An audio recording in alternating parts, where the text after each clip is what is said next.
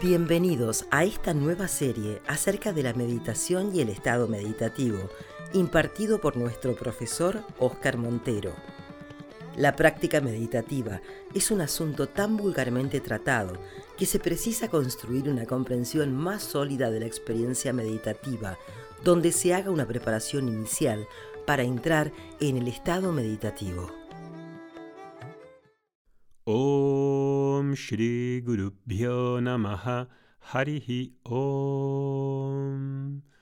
Buenos días a todos, espero que estéis bien, amigos, alumnos, seguidores de Vedanta Academy.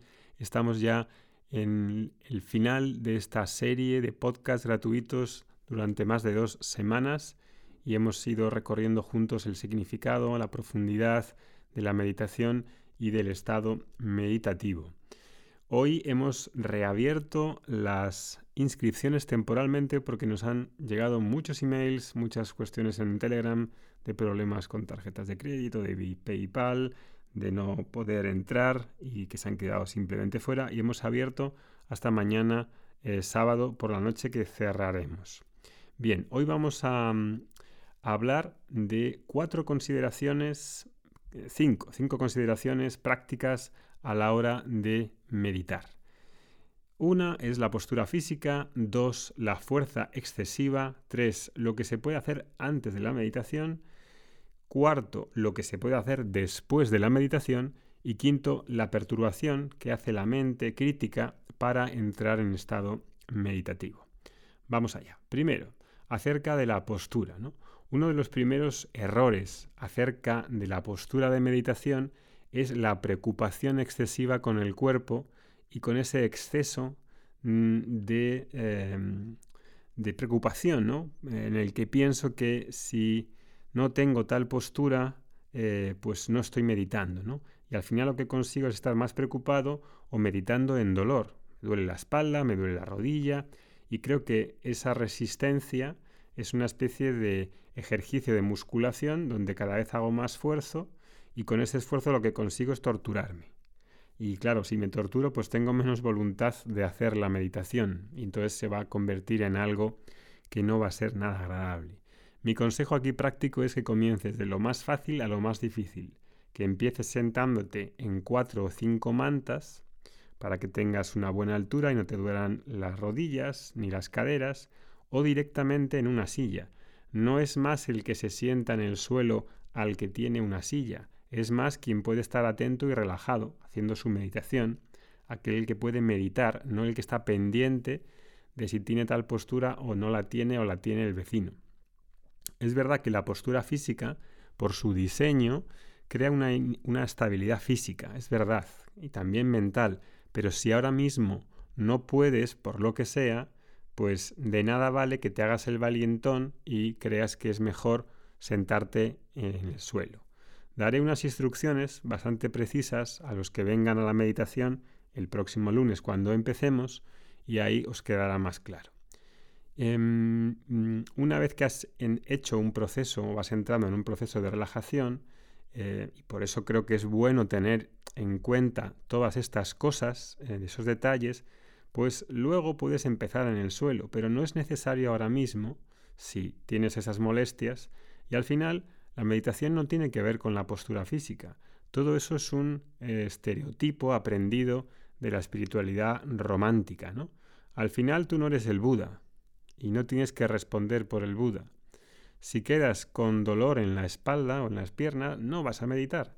Así que respeta tu cuerpo, respeta tus límites y al mismo tiempo, si quieres mm, tener más resistencia en el cuerpo, porque también con la práctica se hace resistente, pues busca un buen profesor de yoga que te ayude a fortalecer el cuerpo. Segundo punto, el proceso de meditación no es un proceso activo 100% consciente. Vas a hacer unos ejercicios como llevar la atención al cuerpo, la respiración, hacer un mantra, etc. Pero el objetivo no es eso. La meditación no es eso. Creo que ha quedado bastante claro a lo largo de todos estos podcasts. Todos esos ejercicios nos conducen o nos pueden conducir a un estado meditativo. Si coloco fuerza y atención de más, extra, lo que voy a hacer es que esa fuerza y ese esfuerzo excesivo te va a impedir meditar. Es como si te pusieras a repetir con fuerza, ahora voy a meditar, ahora voy a meditar, ahora voy a meditar, ahora voy a dormir, ahora voy a dormir. Ahí no vas a dormir ni vas a meditar porque esa energía no rima con la mudanza del estado de la mente.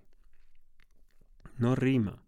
Ese benevolencia, ese estado de control tan típico ¿no? de nuestra sociedad, no rima con meditación, no rima, no rima con la poesía, no rima con el arte, no rima.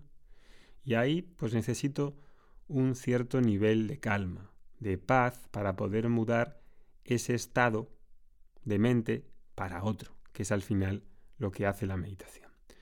Tercer punto. Lo que haces antes de meditar es igual de importante que lo que haces antes de dormir. Impacta en la meditación. En realidad esta idea de los podcasts gratuitos y este curso de meditación profunda, junto con estos podcasts gratuitos, ¿no? Pues es una parte de un esquema mayor para poder comprender y practicar esas rutinas que nos muestra la cultura védica, llamadas sadhanas, para poder crecer y madurar. Hemos visto con anterioridad aquí un curso de rituales védicos para que aprendáis de qué consiste, qué aspectos trabaja. Otro de recitación de mantras, de mantras, otro de madurez emocional, otro de valores, otro de alfabeto sánscrito. Hemos hecho una disciplina de 40 días de los 108 nombres de Ganesa. Hemos visto eh, uno de Napuya, un ritual védico. Hemos hecho o vamos a hacer dentro de poco, si Dios quiere, uno de asanas, otro de pranayama haremos con el tiempo. Es decir, que todo eso está ahí y es bueno tenerlo en cuenta porque trabaja en aspectos diferentes. Entonces, ¿qué puedes hacer antes de meditar? ¿Cómo puedes tener en cuenta los elementos que hay ahí para encajar mejor la, meditación? Te cuento lo que yo hago en base a mi experiencia lo que he visto hacer en, los maestros que he tenido. Para entrar en meditación, a mí lo que mejor me viene es hacer, es hacer antes pranayama, es decir, ejercicios de respiración o asana.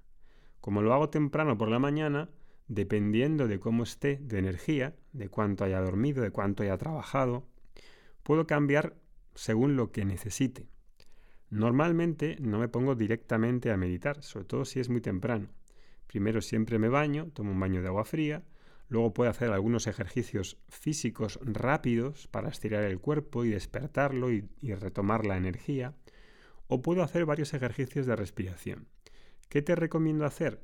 Pues esto varía, depende de la persona, depende de tu constitución, depende de tu energía, depende de tu estilo de vida.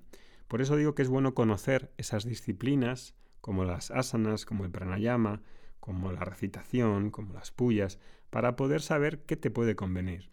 En general yo diría que es bueno hacer ejercicio moderado antes o ejercicios de respiración. Yo creo que el ejercicio de respiración hace que puedas entrar mucho mejor después en el estado meditativo cuando ya te pones a meditar. Por eso daré algunas instrucciones básicas para preparar el cuerpo muy ligeras, aunque lo suyo es que con el tiempo hagamos ese otro curso de asanas, curso de, pranayama, para poder conocer bien eso en profundidad y tratarlo, tratarlo en detalle. Bien, Cuarto, después, eh, de, después de que acaba la meditación, en ese momento post-meditativo, también hay muchas personas que tienen la necesidad de compartir, porque como es algo especial, pues hay una manera de, de querer compartirlo con otros, ¿no?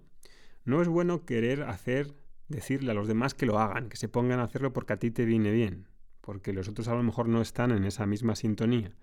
Pero para ti mismo lo que sí que puedes hacer es anotar lo que has sentido, anotar lo que ha sucedido. Puedes tener un diario en el que apuntes eso. Puedes ver también en el canal de Telegram y poner ahí en una forma de testimonio lo que te ha pasado, porque eso ayuda también a los otros a que haya una especie de satsang, una especie de, de, lugar en el que tienes confianza y puedes decir y compartir eso con las personas. Eso es bueno para la energía del grupo y también para el niño interior. Y por último, quinto, durante el proceso de meditación, la mente consciente, como no quiere quedar fuera y queda ahí como medias tintas, pues lo que suele hacer es juzgar lo que está aconteciendo. Y ahí pues empieza a decir cosas como, ay, mi pie se ha quedado dormido, no me debería hormiguear, eh, yo creo que el manta que estoy diciendo está errado, mm, creo que no estoy recto, creo que voy a, esto de invocar a Ganesha debe ser algo raro, creo que esto no es para mí, que soy muy racional, creo que lo que hacía antes está mejor. Todo eso es normal que la mente no haga, lo haga porque la mente juzga, juzga mucho, sobre todo cuando hay algo nuevo. Es natural ese proceso de crítica y de reprensión que toda mente tiene. Esa conversación interna, de hecho, acaba perturbando la meditación y el objetivo es perturbarla, porque si perturba, el estado meditativo no ocurre y la mente consciente entonces no se desliga y ahí queda sobreviviendo, ¿verdad? Y por eso actúa así. ¿Qué hacer? Pues darle un jaque mate. ¿Cómo haces un jaque mate? Pues primero mirar si es real o no es real. Y por eso es tan importante haber escuchado estos podcasts, porque ahora has entendido qué cosas pueden pasar, qué es normal. Si te duele la espalda, si te duele el cuerpo, puedes moverte, puedes moverte, no tienes que estar ahí anquilosado y machacándote, recriminándote por esto y por lo otro. Ya te dije que yo, que esto de meditar no era para mí. Si ya sabes todo eso, y por eso hemos tenido estas sesiones de podcast, puedes relajarte y decir a la mente, hombre, relájate, deja vivir lo que tengo que vivir. Todas esas resistencias y comparaciones y juicios son normales, pero hace falta relajarla y conducirla. Así que puedes decirla mente, guapi, tranquila. Bien, pues eso creo que es todo. Recuerda que siguen las, hemos reabierto las inscripciones hasta el sábado por la noche. Si te quedaste fuera, puedes entrar hasta mañana por la noche en el último momento. Que tengas muy buen día. Nos vemos mañana. Om Shanti Shanti Shanti Harihi Om.